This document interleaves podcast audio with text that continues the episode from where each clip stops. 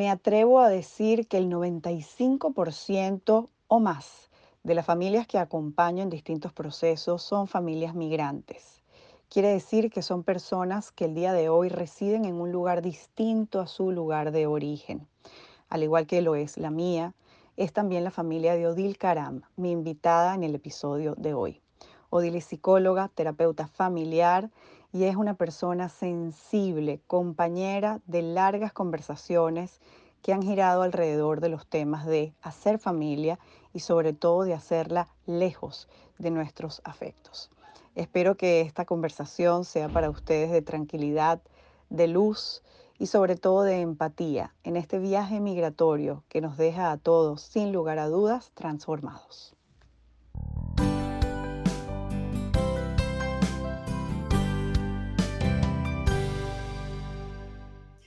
Bienvenidos, bienvenidas a un nuevo episodio de Vida contigo, este espacio que nos trae información sensible, actualizada, que nos da un poquito de luz en el camino de crear familia y de crecer. Hoy está conmigo mi queridísima Odil Karam. Qué regalo tenerte, Odil, desde Vancouver, Canadá, aunque es dominicana, pero bueno, una dominicana exportada a Canadá, como decimos en, en, Dominicana. Bienvenidísima, querida. Gracias, vida. Un placer volver a verte. Tantos años trabajando juntas aquí, allá, aquí, allá. Es verdad, las plataformas van variando y nosotras vamos como igual coincidiendo en unas y en otras. La primera vez fue en radio. Ah, imagínate, la primera vez en radio. Bueno, esto es como la evolución de la radio. Exactamente. Digamos. Y después de eso han venido lives y han venido eventos presenciales, etcétera. Así que me encanta siempre tenerte cerca. Bueno, para los que no saben, Odil Karam es terapeuta familiar, es migrante ella misma y trabajó por mucho tiempo tras bastidores o en la parte que no vemos muchas veces, como psicóloga escolar y digo que es la que no vemos porque en la escuela lo que vemos es al niño o al alumno o al joven, pero eso le permitió también conocer el entramado familiar y fue lo que te acercó a la terapia sistémica, ¿cierto? Exactamente, sí, yo tuve muchos años en el sector educativo y cuando entré ya al departamento de psicología y entonces pude ver la parte de familiar de estos niños con los que yo tenía tantos años trabajando, me quedé realmente fascinada. Y entonces entré a la maestría de terapia familiar, me quedé fascinada y entonces empecé a trabajar ya en, en el sector privado, en mi consultorio. Y en principio trabajaba con familias y con parejas, pero en los últimos años me he dedicado a trabajar solamente con mujeres. Bueno, mayormente con mujeres, solamente con individuos. Que de cada, creo que de cada 10 clientes, uno es hombre, por las razones que sean. pero sí, en los últimos años estoy trabajando más que nada con individuos. Y Odil mantiene su práctica privada, online y presencial desde Vancouver. Así que encantadísima de tenerte aquí. Además, Odil es muchas veces la que me ha empujado a mí a conocer autores, corrientes, libros que yo les recomiendo, eh, información, muchas veces viene de Odil y siempre se lo digo que para mí ella es una fuente de aprendizaje infinita. Así que larga vida, larga vida a Odil y a su Un talento que tienes para como compartir esto con el mundo, qué maravilloso. Tan linda tan bella. Contigo podría hablar de millones de temas y estoy segura que reincidiremos, pero hoy hemos escogido hablar de las familias migrantes, Odil. Tú lo has vivido en tu propia piel, yo también. Diría que un 90-95% de las familias que acompaño tienen esta característica que nos pone un sello particular. Siempre digo que el que ha emigrado una vez, después de esa experiencia, siempre tiene su documentación al día y siempre tiene las maletas más o menos cerca. Cuéntame cuál es tu mirada desde la experiencia personal. Empecemos por la experiencia personal. Sí, bueno, eh, a mí haber emigrado me abrió un campo de trabajo, porque con, o sea, ya formada como psicóloga, ya formada como terapeuta, 15 eh, años en el campo cuando yo me mudé aquí. Y yo entendía que yo venía, bueno, de hecho vine muy privilegiada, venía, mi esposo ya tenía tiempo viviendo aquí, eh, teníamos eh, un pequeño buffer en el banco, eh, teníamos nuestra documentación al día, teníamos el idioma, o sea que uno entendería que veníamos con, con cierta preparación para que todo fuera bien. y con lo que yo me encontré era con un, como con una pena y un dolor constante, inexplicable para mí por estar en un lugar que me encantaba estar, por haber venido por decisión propia, no sin ninguna necesidad en particular. Eh, y era una confusión. Yo me pasé el primer año confundida de esta tristeza. Y yo pensé, que estoy deprimida? Pero se me quitaba. Entonces eh, empiezo a leer como de salud mental y migración por allá por el 2015, 2016. Salud mental y migración, que le había, encontré pocos estudios, encontré pocos expertos, pero lo que empecé a encontrar sobre duelo migratorio y sobre todos los procesos de salud mental que, que viven los migrantes, me chocó tanto. O sea, no es tan ignorante. en la academia siempre es limitada, ¿verdad? Nunca lo aprendemos todo en la universidad yo no podía creer que yo tenía tantos años trabajando y yo no, yo no había conocido el concepto, que yo había movilizado toda mi vida con aquella ingenuidad de que todo iba a estar bien, porque bueno, porque yo hablaba del idioma y porque me gustaba mucho el sitio y venía con mi esposo. Y aquello fue eh, un proceso de años, de muy, muy, muy doloroso. Y siendo también una persona con tanta energía, tú me conocías en Santo Domingo, con 40 mil proyectos, y una cosa por la mañana, una cosa por la tarde, otra por la noche, y el fin de semana, eh, me sorprendía ir al supermercado y llegar agotada. Me sorprendía ir a una reunión y llegar agotada. Mm. Yo quería llevar el mismo nivel de, como el mismo ritmo. Yo no entendía por qué era que no podía. ¿Qué es lo que me pasa? Y fui a médico. Y no fue hasta que llegué a una terapeuta aquí que empezó a, a, ponerme en contexto lo que yo estaba viviendo, que yo misma estaba mirando. Y uno de los ejercicios más poderosos que esa mujer me hizo hacer fue un listado de todas mis pérdidas me puso a hacer un listado de todas mis pérdidas en vivo. Y entonces yo le decía algo así como, bueno, mi familia, me dice, ¿quién es en tu familia? Mamá, ¿cómo el vínculo con tu mamá? Mi hermana, ¿cómo el vínculo con tu hermana? Y entrando ahí en cada, porque decir mi familia, bueno, dejé mi familia atrás, pero mi hermana es una de mis mejores amigas, eh, como enlistando todas esas pérdidas dentro de... Yo, entonces me dice, te sorprende que te canses con ir al supermercado. Yo, Dios mío, ¿qué fue lo que me pasó? Entonces es un duelo múltiple cuando emigramos, un duelo múltiple y es fácil no verlo. Es muy, fácil. no verlo. Em, y luego entonces el, el, otro ejercicio que fue también muy poderoso fue ver, el, listar todas las cosas nuevas. Entonces, bueno, em, ir al supermercado es diferente. ¿Por qué? Me dice, bueno, hay cosas aquí que son costosas, que allá son muy baratas y, viceversa. Entonces yo hago la primera compra y me encuentro con unos precios muy distintos a lo que yo pensaba. Entonces ya el proceso de hacer una compra rápido de media hora me toma una hora y media, porque estoy pensando en presupuesto y en, alimentos que tienen otro nombre, otros alimentos distintos, otras marcas. Entonces claro que el proceso de hacer una compra se vuelve agotador por un tiempo hasta que te acostumbras. Entonces, las calles, el tránsito, cosas tan sutiles como la educación, o sea, el politeness, como la... La educación no, no académica, sino la educación, los códigos culturales. Sí, los, modales, lo que, lo que es ser una persona educada.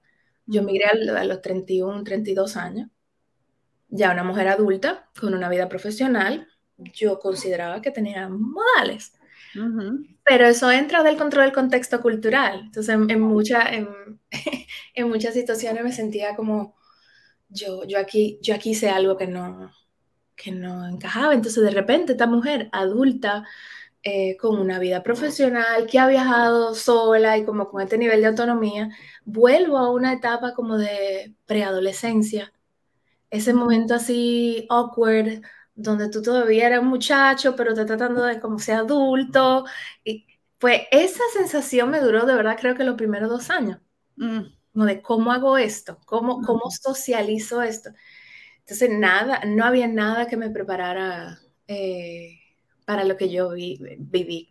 Parte de lo que me sacó de ahí, de ese espacio tan terrible, fue leer, leer mucho, leer eh, investigaciones, leer artículos, o sea, leer lo que, lo que estaba saliendo de la academia sobre migración y salud mental.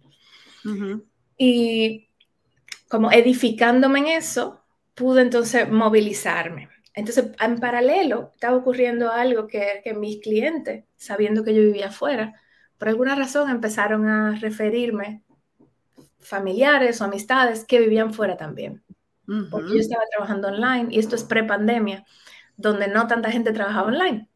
Entonces pasaba algo bien interesante que eran dominicanos viviendo en el extranjero, que aún teniendo seguro y acceso a terapeutas locales, no sentían que habían como encajado con terapeutas locales. Entonces fue bien interesante yo pasar por mi proceso y al mismo tiempo empezar a trabajar con migrantes y ver cómo los procesos migratorios, tanto de ellos como de sus padres o de sus abuelos, tenían un impacto tan importante en lo que ellos traían a la consulta. Fue, yo digo que fue un proceso de formación, donde detrás de la cámara estaba yo con lo mío, eh, de aquel lado tenía personas migrantes de, diferentes, personas, digamos, impactadas por la migración. Sí. Eh, primera, segunda, tercera generación.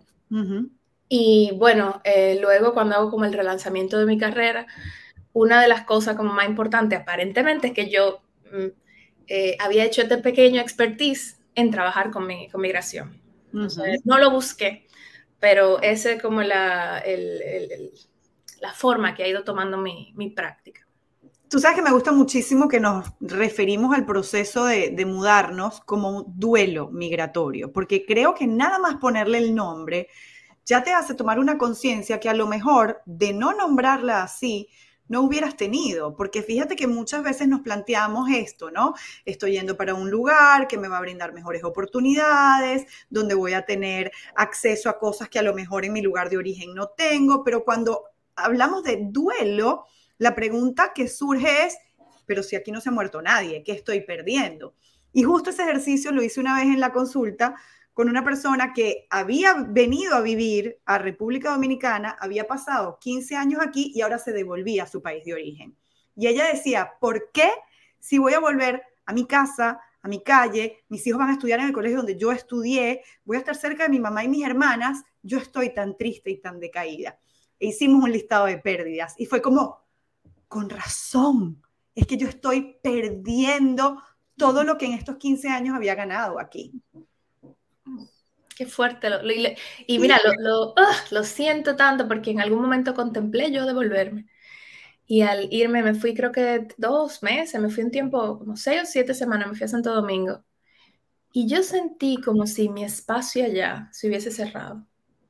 Como si el lugar que yo ocupaba en diferentes eh, instituciones, grupos de amigos, grupos profesionales, yo sentí como que eso se cerró. Claro, yo me, yo me retiré y aquello se cerró. Es, para mí fue como experimentar una muerte de la persona que yo era allá. Ver que todo se reencuadró. Y eso también tiene como un, elemento de, pérdida. Yo, bueno, yo, si de yo volver, yo tengo que sembrarme aquí de nuevo y empezar de cero.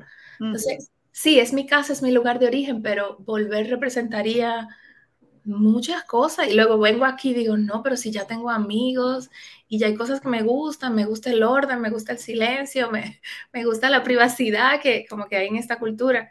Y sí, eh, está Rita Indiana, eh, la cantante uh tiene una canción y habla de, de, de la yola, de, de, coger la yola al revés. de irse para atrás del proceso. la, yola, la yola es canoa, eh, no sé cómo más le dicen Haciendo referencia a los migrantes dominicanos que cruzan el Canal de la Mona en, pequeñas embarcaciones en Puerto Rico. Y ella eh, canta y eh, menciona el proceso y todo eso y habla de coger la llora al revés. O sea, ese, esa, esa idea de, de tenerse uno que volver ahí, que es más, yo creo que es más que un sueño. Hay muchas comunidades de migrantes dominicanos con, con la que trabajo, sobre todo gente en la costa este, en Estados Unidos y Canadá, eh, que tienen muchos años, que, los, que quizá ellos nacieron en Estados Unidos, sino que sus padres fueron los que emigraron. y ahí está esta utopía, este sueño de lo que es eh, volver a su país, donde quizás ahí sí pertenecen, porque crecen en un país donde mm, son dominico-americanos, ¿verdad? Son, son eh, se sienten como una población muy específica, entonces está este sueño y lo viven muchas poblaciones migrantes de que volver allí sería como volver a casa. Pero no. No. Entonces eh, termina uno siendo, convirtiéndose o teniendo hijos que son con un pie aquí y el otro allá. Y eso es toda una identidad mm. compleja, compleja de tener porque eh, las personas o las comunidades que tienes aquí eh, no necesariamente ven este otro aspecto de tu vida y, viceversa. Y siempre está esta melancolía con la que yo le digo a alguna gente, tenemos que aprender a vivir con la melancolía y resignificar la melancolía también. no, no conectarla necesariamente con un estado de tristeza permanente, depresión. No, no, podemos eh, resignificar esa melancolía como parte de la bendición que hemos tenido, de movilizarnos a lugares donde hemos decidido movilizarnos. Y está esa melancolía como del que envejece y tiene melancolía con el pasado, ¿verdad? Pues nosotros vamos a tener siempre esa melancolía de lo que fue aquel lugar. Que también me doy cuenta con los años, nos damos cuenta todo, que ese lugar ya no existe. O sea, el Santo Domingo que yo dejé en el 2015, vuelvo en el 2020, 2019, 2023, y el sitio donde me tomaba el café con mi amiga ya cerró. Mi amiga ya no toma café. tiene dos hijos. Mm. Eh, y el amigo con el que me tomaba la cervecita ahora tiene un trabajo de 12 horas al día. Ese espacio ya no existe, esa vida ya no existe, ya no hay forma de volver a ella. Entonces esa melancolía, eh, yo creo que el migrante tiene que buscar cómo incorporarla, eh, sin, sin, sin conectarla como con estados depresivos. Porque a veces pasa, puede ser que de manera inconsciente el que sale siente que aquello quedó en pausa y que solo es su vida la que está en movimiento, pero es que resulta que es un movimiento en, doble sentido, ¿no? Va sucediendo en paralelo. Mientras yo evoluciono, también cambia lo, que dejé.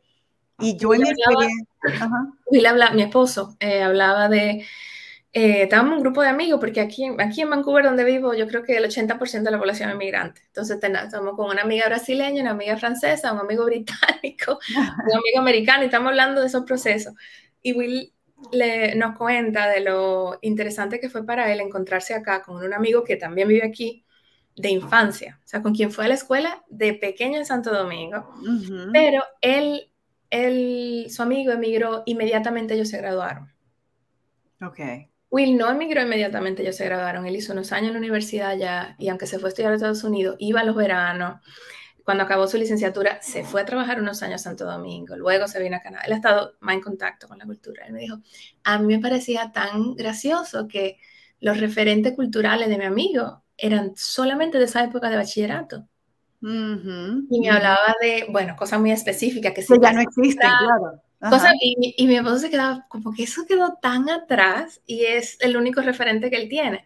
también es súper interesante porque uno se, uno se desconecta de cómo esa vida va evolucionando.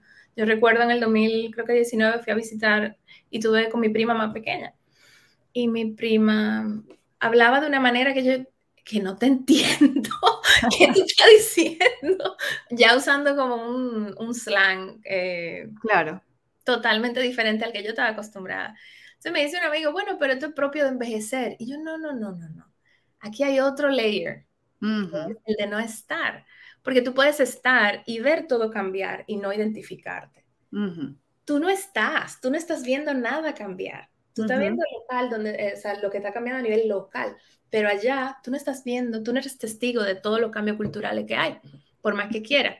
Entonces, claro, cuando vuelves eres más extraño que la última vez que tuviste. Mm, Eso también te pesa, porque No, no, piensas que te vas a ir viviendo más extraño eh, que cuando te fuiste. Entonces, es, todo, es todo un tema, el, es toda una identidad el volverse migrante. Es un entramado, es un entramado complejo con muchos ingredientes. Y sabes que recordaba que en, cuando nosotros emigramos, Santiago el Mayor tenía 10 u 11, estaba entrando en sexto grado. Y recuerdo que en ese momento le pegó muchísimo. Él era el de los tres el que estaba más entusiasmado con, la mudanza, ¿no? Porque él veía que esto que él no conocía era el paraíso. Cuando llega aquí se da cuenta que el paraíso no, no existe, no hay tal paraíso, que eso solamente existe en su cabeza y empieza su proceso de aterrizaje. Y recuerdo que en algún momento una psicóloga escolar me dijo, pero él ya tiene tres meses aquí, él ya debería estar adaptado. Y yo dije, ¿cómo? O sea, a mí los ojos se me resetearon y le dije, disculpe, perdón, usted seguro no se ha mudado de ciudad. O sea, ¿cómo tú me vas a hablar a mí de tres meses? Y cuando hablamos de duelo y lo equiparamos al duelo por la pérdida de una persona, cualquiera entiende que esto no es predecible en cuanto a una medición cronológica. Tú hablaste de dos años. Yo recuerdo que yo lloraba el primer año acostada en mi cama sin moverme mucho porque me daba más calor, porque yo me mudé en julio y había demasiado calor. Y yo decía, no, no, no entiendo por qué estoy aquí, o sea, cuál es mi propósito. Divinidad, mándame una señal para yo entender. Y fue al cabo de unos años, y ahora que tengo 10 años aquí, Odil, yo siento, compramos una casa este año, y para mí fue como, ok, mis raíces definitivamente están aquí. Porque mientras mi casa estuvo en Caracas, aunque estaba alquilada, aunque yo tenía años que no la visitaba, yo sentía, bueno, tengo esa patica allá, tengo esa patica allá y si algún día los niños quieren, etcétera, etcétera. Pero cuando esa casa se vende y yo digo, ok, ¿qué vamos a hacer? Pues ese dinero yo no lo voy a dejar en el banco porque es demasiada tentación y yo soy de las que necesita saber que tiene un techo, una propiedad en alguna parte, aunque gente diga hoy en día que eso no, no es así. Y dijimos, ok, ¿sabes qué? Me fui un día con Morillo, sacó su pizarra, Morillo terapeuta, y me dijo, ok, vamos a hacer un cronograma. ¿Cuánto le falta a, tus hijos para graduarse? Tantos años. ¿Cuántos años te demorarías tú en establecer un piso que te permita estar en otro país productiva? Tantos años. Y cuando hicimos la línea del tiempo, yo le dije, Morillo, yo lo que tengo es que comprar aquí, porque yo voy a estar aquí por lo menos los próximos 15, 20 años. Y cuando eso finalmente se materializó en mí, como que se desbloqueó un nivel. Y ahora entré en una fase de agradecimiento que te soy muy honesta, antes no la había sentido. Antes yo decía, estoy muy agradecida por las oportunidades, pero en este momento lo siento y siento que quiero ser recíproca y siento que quiero devolverle al país y siento que todo el mundo sepa que yo vivo aquí, porque hay gente que todavía me dice, pero tú vives en Santo Domingo o en Miami o en donde. No, yo vivo en Santo Domingo. Pero bueno, empecé contándote lo del tiempo y me desvié. ¿Hay alguna manera de predecir cuánto tiempo nos va a durar este dolor a cada eh, persona. Yo ahora no me acuerdo dónde fue que lo leí, pero en, una de las, en uno de, de los estudios, de los artículos que leí, eh, se estimaba que entre 5 y 10 años era lo que tomaba para que uno se sintiera eh, propio de esa tierra, como este es mi hogar, yo soy de aquí. Yo leí eso no había cumplido los cinco años acá. Y dije, no, no, no. Eso es para personas que llegan como sin eh, esta conexión, porque a mí ya la cultura norteamericana, yo entendía que yo me sentía como bastante identificada y que como yo hablaba el idioma y como yo había viajado antes, y no, que va, que va, que va. Eh, no fue hasta que cumplimos los cinco años, mira que el, el, quinto año lo cumplimos el primer año de la pandemia, que fue el 2020. Eh, que sentíamos que ya teníamos unas amistades sólidas, eh, que podíamos salir sin hacer un plan antes porque ya conocíamos mejor la ciudad, eh, que viajamos en el 2021 o 22 a Santo Domingo y ya fue la primera vez que sentimos como ya no queremos ir a nuestra casa. Y a mí me sorprendió esa sensación porque a mí nunca me había dado, cada vez que yo viajaba a Santo Domingo, me, el irme me, me, daba, me daba trabajo pero eh, llegaba siempre muy a gusto, pero el irme me daba trabajo. Y esa última vez dije, ya está pasando, porque me quiero ir. Me, me faltaban dos días, yo ya, ya, ya me quiero ir. Y ya me empezaba a sentir como, no es cómodo, ya soy una extranjera, no es cómodo para mí estar aquí. Eh, y que Santo Domingo no es una ciudad mm, muy cómoda para un extranjero. Por el transporte, las estadías, como no es como muy eh, friendly para, para una persona que está viajando.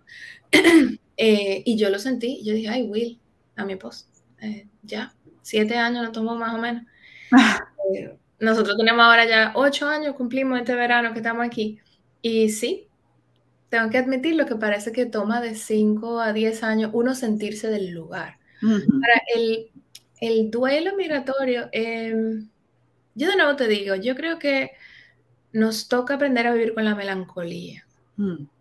Porque es que esa melancolía habla de lo que hemos tenido y ya no tenemos, o de las pérdidas que tuvimos. Y eso es riqueza, ¿no? eso, es riqueza de vida, eso de poder venir de una cultura y em, meterse en otra y abrazarla también, y eso es riqueza.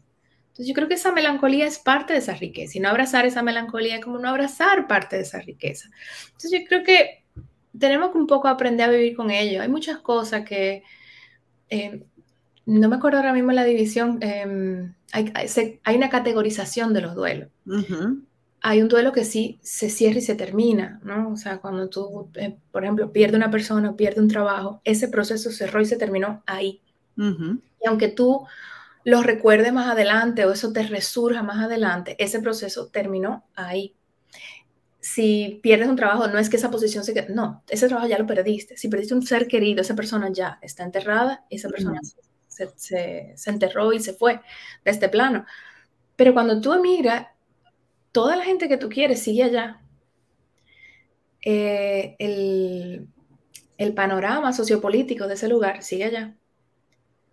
Ese, lugar sigue vivo y vibrante. Entonces, y tú sigues lejos. Entonces, cuando muere un pariente y tú solo recibes una llamada, tienes chance de ir. Dime. Esto me, esto me recuerda a una imagen que usa una, una, psicoanalista venezolana que adoro, que es migrante, ella tiene muchísimos años en Madrid, que se llama Mariela Michelena, que ella compara la migración con una herida que hace costra y hace cicatriz, pero de pronto algo te roza y se reabre. Sí, sí, sí. Y es para siempre. Es para siempre, es para siempre. Eh, no estar ahí para, tú tienes 20 años en el extranjero y empiezan entonces a ponerse viejito y fallecer los papás de tus amigos de infancia. Y de pronto te das cuenta que tú no vas a estar ahí en esos espacios. Claro. O tus amigas empiezan a ser no madres, abuelas. Y no estás ahí para verlas convertirse en abuela y compartir esos momentos. Lo vamos a vivir. O hay una situación política o social difícil y tú te sientes maniatada o en mucho privilegio porque estás en un lugar estable y agradecida, pero ahí está mi gente pasando por todo eso. Cuando pasó la pandemia, dígame. que en el caso venezolano, que es distinto al dominicano, por supuesto, cada, cada población migrante tiene características muy particulares. Mm. A nosotros nos pasa que el espacio físico sigue allí, pero muchos de los vínculos también se han esparcido por el mundo. Entonces ya tú tienes familias que han emigrado toda una generación, que ya para reencontrarse hay que hacer una gira mundial prácticamente, que tienen un nieto en Australia, que tienen un primo en México, que tienen a otro familiar en Argentina, y tú dices, bueno, ya esto se desmembró porque logísticamente, ¿cómo nos reunimos? Y de repente nos reunimos y ya alguien se casó. Entonces ya, ya no es la foto original, ¿no? Ya hay una adición o alguien ya no está. Y esto hace que cada proceso tenga sus, características. Ahora, hemos hablado mucho, Odile, hasta ahora, del proceso migratorio en el adulto. En mi caso, por ejemplo, yo emigro con mis tres hijos cuando tienen 10, eh, 7 y 5. Al día de hoy, ellos han vivido más años de sus vidas en el nuevo país que en el país de origen. Sin embargo, ellos se siguen sintiendo en parte nostálgicos. Santiago el Mayor es el que más siente que no es ni de aquí ni de allá. Vivió además dos años y medio en Madrid, entonces él, a veces se pregunta como, ¿y dónde iré a terminar yo? ¿no? En estos días me decía la chiquita que llegó aquí de cinco años, yo quiero ir más a Venezuela porque yo pienso que si yo estoy más en contacto con la gente de mi edad, yo no voy a perder ese arraigo. Y yo me preguntaba, ¿De dónde? Si para ellos esto es más una referencia que una vivencia. Sí. Y muchas de, las familias que veo tienen también como este duelo en dos velocidades, ¿no? El mío en el que yo siento, yo siempre seré migrante, y a la vez el duelo de ver, aceptar y sentir que mis hijos se están haciendo cada vez más parte del nuevo entorno, del nuevo país, de la nueva cultura. Claro. ¿Cómo lo has visto en las familias que has acompañado que tienen dos generaciones? Lo que acabas de describir. estuve trabajando con una madre que miró hace 20 años y tuvo, eh, o sea, ya está en sus 40, migró jovencita, recién casada y tuvo sus tres hijos en el extranjero. el, el mayor, el mayor y ella están teniendo una serie de dificultades y bueno, ya eh, deciden hacer una consulta juntos. Eh, él se va pronto de casa, entonces como él se va pronto de casa, he cambiado algún elemento como para no revelar nada, ¿no? y como él se va pronto de casa, pues quieren como limar asperezas antes de que él se mude y se vaya, ¿no? Y una de las cosas muy interesantes que surgió era que ella como relajaba con él y decía, no, tú no eres dominicana, tú de dominicana no tienes nada, nosotros no te pasa. Y claro, el muchacho se sentía que total, él no era americano. Yo no Mm, soy americana, yo sí soy latino y entonces era como para él y no lo pudo socializar porque sentía que sus padres lo que estaban era bromeando con él. Pero para un adolescente, el mayor, construyendo su identidad, entrando como en una semiadultez, sentirse desorientado porque su propio padre no lo ven como latino, no lo ven como dominicano. Pero entonces él en la escuela, en la calle, entre los amigos, no se siente como americano, se siente latino. Eh, y fue bien interesante que como ver a esa madre descubrir como, wow, yo he estado como, yo siento esa diferencia porque claro, yo sí crecí en un barrio en Dominicana, yo, yo crecí como muy eh, metida en la cultura del Cibao. Eh, y mi hijo no tiene nada de eso y yo soy consciente de ello, pero el, el hijo de ella no tiene para nada conciencia de, de, de, lo que, de aquello, nunca vivió ahí. Él lo que sabe es que él sí se siente latino y que él sí se siente dominicano y es porque sus padres lo son. Entonces ujú, creó un distanciamiento entre ellos poco a poco, poco a poco, como por dos o tres años, donde él ujú, estaba dolido y resentido y se sentía como echado a menos un poco por su mamá, se quedó solito ahí. Entonces, súper interesante ver esos casos donde dentro de la misma familia hay distintas identidades, porque los procesos migratorios lo han impactado de forma diferente. ujú. Y claro, esta madre totalmente eh, Ajenas, ignorantes. ajena, si era relajando que lo decíamos y tal, y, y él dice, sí, o sea, que era relajando, pero igual, o sea, que si ustedes me dicen a mí que yo no soy dominicana, entonces, ¿qué es lo que yo soy? Sea, ya yo no podía venir a hablar eh, de esto con ustedes y el muchacho como en una verdadera crisis de identidad. De, si mis padres me están diciendo que yo no soy suficientemente dominicano, pero yo no soy suficientemente americano, pero tampoco soy como así tan latino, entonces como... Que sí soy. ¿Qué es lo que soy? En un momento de, una, de una definición de identidad, ¿verdad? Entonces, los padres pueden, por su experiencia personal, pueden ver en sus hijos una infancia distinta, una adolescencia distinta, eh, unos valores más conectados a la, no solo a la generación, sino a la cultura, distintos, sentir ellos esa pérdida, como hay cosas que no puedo compartir con mis hijos. Y entonces puede haber ese distanciamiento y esa diferencia, pero bueno, que creo que lo mejor es que, que estemos hablando de todo esto para hacer conciencia y eh, poder abrazar también esas experiencias de esos muchachos que van creciendo. Uh -huh. lo mucho que te sorprende sentir, tú, pero tú que tú no vivías en Venezuela, pero ella se siente sí. venezolana y que claro, creció viendo unos padres venezolanos, unos parientes que viajaban, que visitaban venezolanos, y una, una diferencia cuando visitaba la casa de las amiguitas, por ejemplo, cuando veía a los padres de los amigos, por ejemplo, yo no, mi, mi hogar no es igual que este, mi familia uh -huh. no es igual que este. Uh -huh. También es, es fácil nosotros eh, atribuirle muchas diferencias a lo que no conocemos, no entendemos bien. Uh -huh. o, eh, cambiándote el ejemplo, había muchas diferencias que yo estaba experimentando cuando yo me mudé para acá, que yo creía que era parte de haber emigrado. Entonces, hablando con mis amigos más cercanos que tienen mi edad, me decían, Odín, yo creo que eso es parte de casarse y está en los 30. Mm. Ya, no, ya, no, somos solteros y estamos en los 20, porque y, y esto te pasa igual. Y me dijo, sí, ya esto me pasa igual. Eh, eso no es necesariamente como parte del proceso migratorio. Entonces, igual para los niños, ver algunas diferencias entre sus grupos lo que, lo que más puedes resaltar es, bueno, mis papás no son de aquí. Ajá. Bueno, nosotros no somos de aquí. Y bien sí. pudiese ser una diferencia de valores o una diferencia generacional, uh -huh. pero es fácil eh, como atribuírselo al gran cambio que sí conozco. Uh -huh. Algo que sí me gustaría como dejar de, a manera de invitación uh -huh. es que las familias que emigran eh, tienen también que cuidar mucho que sus hijos van a hacer todo lo posible por pertenecer. Yo recuerdo la primera vez que oí a Eugenia, que además tiene un oído para los acentos espectacular, llamar a una amiguita, porque ese día ella había faltado al colegio y quería saber qué habían dejado de tarea. Y ella llama a la amiguita al lado mío y empieza, oh, pero ¿cómo que tú no saques? ¿Qué fue lo que dejaron de tarea? Se pasó el switch y yo dije, es bilingüe. Esta niña habla dominicano. Claro, ella tenía que pertenecer y pertenecer, ella no iba para pasar, eh, ser tan evidente la diferencia. Claro. Y, y, me he encontrado con familias que de repente están constantemente, criticando el, nuevo lugar, eh, criticando las costumbres, y entonces cuando se dan cuenta, ¡Ah! mis hijos están percibiendo que yo no estoy a gusto, de alguna manera me traicionan si ellos se adaptan a lo que yo... estoy criticando la cultura de ellos también. Por supuesto el piecito de ellos que está aquí, que está haciendo amistades aquí, que se está enamorando aquí, que está visitando los espacios, de, eh, los clubes de aquí, está yendo a fiestas aquí, que está haciendo su, joven y pequeña vida aquí, yo estoy criticando eso. También eso genera ese distanciamiento.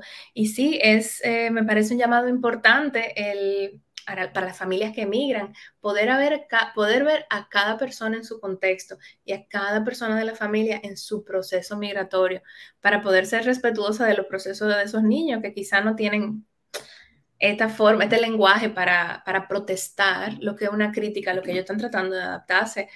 Y eso es un mecanismo de sobrevivencia, o sea, adaptarse al grupo nuevo de pertenencia y en el momento que hay una burla, ah, pero tú eres americana ahora, ah, pero tú eres dominicana, en el momento que hay una burla de las personas que tú más confías y que te sacaron de tu lugar de origen para venir a adaptarte aquí, eh, qué conflicto más grande el de yo sentir que de la puerta para afuera me tengo que adaptar, pero de la puerta para adentro tengo como que hacerme de cuenta que, que no me estoy adaptando.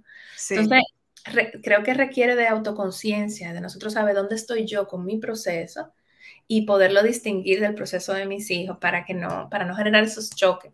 Mis, mis frustraciones, yo tener cómo manejarla y yo tener soporte para no traerle eso a los muchachos que ya tienen suficiente con, con emigrar siendo jovencitos. Y definitivamente la edad, la etapa vital en la que nos encontramos tiene un gran impacto también. Yo misma emigré, bueno, antes de los cuatro años me mudé de país tres veces, pero luego ya a los diez años me mudé de ciudad y yo sentía que me habían replantado, o sea, yo sentía primero que fue como sorpresa, nos quedamos. Y no hubo despedida, o sea, no había Facebook, no, ¿sabes? Como que como a ustedes les gusta tanto venir y papá está trabajando aquí, vamos a quedarnos. Y fue como que, ¿qué? Ya va, o sea, déjeme rebobinar. Y yo pasé años como desorientada, no me ubicaba, había un léxico muy diferente que yo sentía que si yo lo adoptaba me estaba traicionando a mi identidad. Y, todo esto logro verbalizarlo ahora. Cuando tenía 11, 12, 13 años, para mí era, yo soy una desadaptada.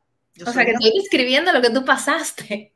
Totalmente, totalmente. O sea, te estoy contando desde, desde mi piel, desde lo que yo viví. Y hay, a veces las familias se plantean, ¿cuál es la mejor edad? Cada una va a tener sus retos. Yo creo que si estás con un lactante bueno, ese bebecito ni siquiera se ha mudado del, país mamá, ¿no? Y, donde tú estés, pues se adaptará mejor. Pero a medida que han ido construyendo un mundo más amplio, eh, ya ahí definitivamente el proceso afecta. Después de los siete años se va complejizando. Eh, porque ya después de los siete años los niños tienen ya un concepto de, lugar, de permanencia, de mejor manejo del tiempo, eh, y se puede hacer más complicado. Eh, y creo que en la adolescencia puede, esta es mi opinión, creo que en la adolescencia puede ser trágico. No, no les recomendaría a nadie si, si lo puede evitar, porque tenemos la dicha nosotros de haber emigrado por, por, por decisión, en un momento que pudimos planificar, que pudimos hacer las cosas con cierto orden. No es el caso de todo el mundo, hay gente que tiene que recoger y salir huyendo. Pero la, la gente que está eh, organizándose, planificándose para emigrar, si tiene los hijos pequeños y puede hacerlo en este momento, o puede esperar que sus hijos por lo menos acaben el bachillerato, se gradúen con sus amigos, porque ese proceso de socialización para em, cohesionar la identidad en la adolescencia, interrumpir aquello, yo, yo de ser mamá de un adolescente, no me, no me tiro ese experimento encima que es complicado interrumpirle ese proceso eh, a un muchacho y ponerle encima, que ya está adoleciendo la pérdida de su infancia, la pérdida de estos titanes que los papás eran, que ya no lo son. Entonces ahora meterlo en un proceso de duelo migratorio, pues yo no sé, le ha, caído bien a algunos muchachos, no es que no, pero eh, ya la adolescencia de por sí es intensa. Yo no, yo evitaría hacerlo en la adolescencia, en la adolescencia de los hijos. Eh, y si puede ser antes de los siete años, como tú dices, los, niños van a adoptar lo que los padres adoptan. Y siempre que los papás estén conscientes de sus procesos y no lo proyecten sobre los niños, ellos se van a ir adaptando.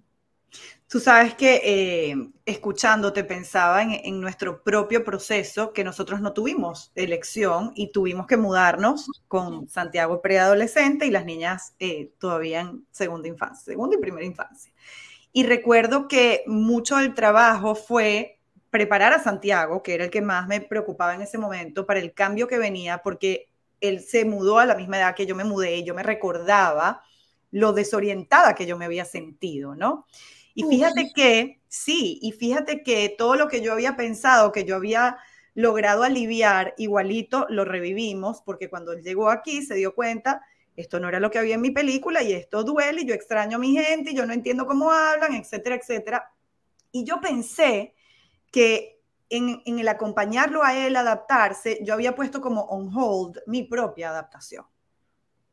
Yo había sentido eh, mientras mis hijos no, se sientan bien, yo no me voy a, encargar de mí porque ya yo podré estar bien. Entonces, eso a lo mejor retrasó mi propio proceso. A lo mejor no.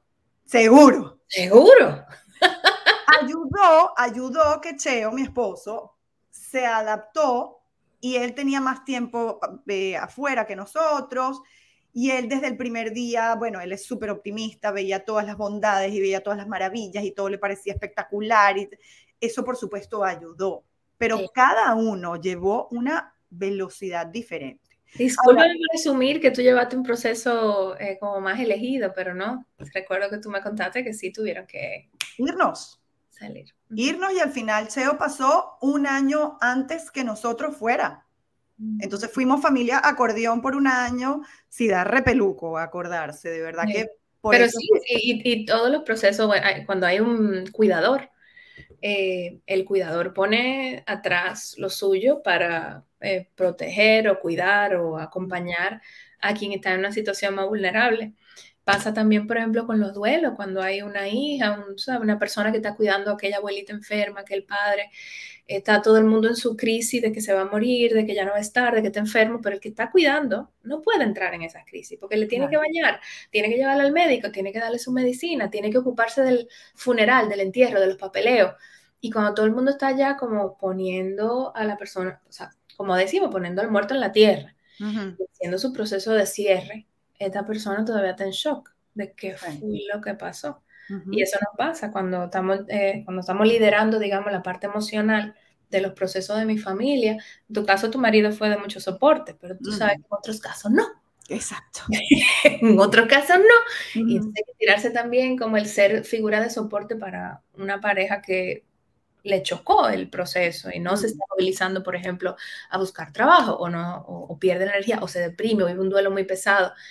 Y ciertamente, entonces se, se pone mi proceso en hold para yo ser cuidadora y eso lo veo muchísimo con las mujeres, sobre todo, eh, no solamente porque por la responsabilidad mm, que casi, casi todas tenemos más que los eh, hombres todavía, de darle soporte emocional a los niños, pero también seguimos siendo la figura primaria de soporte para las parejas, para los hermanos, para los papás, etcétera, etcétera, etcétera.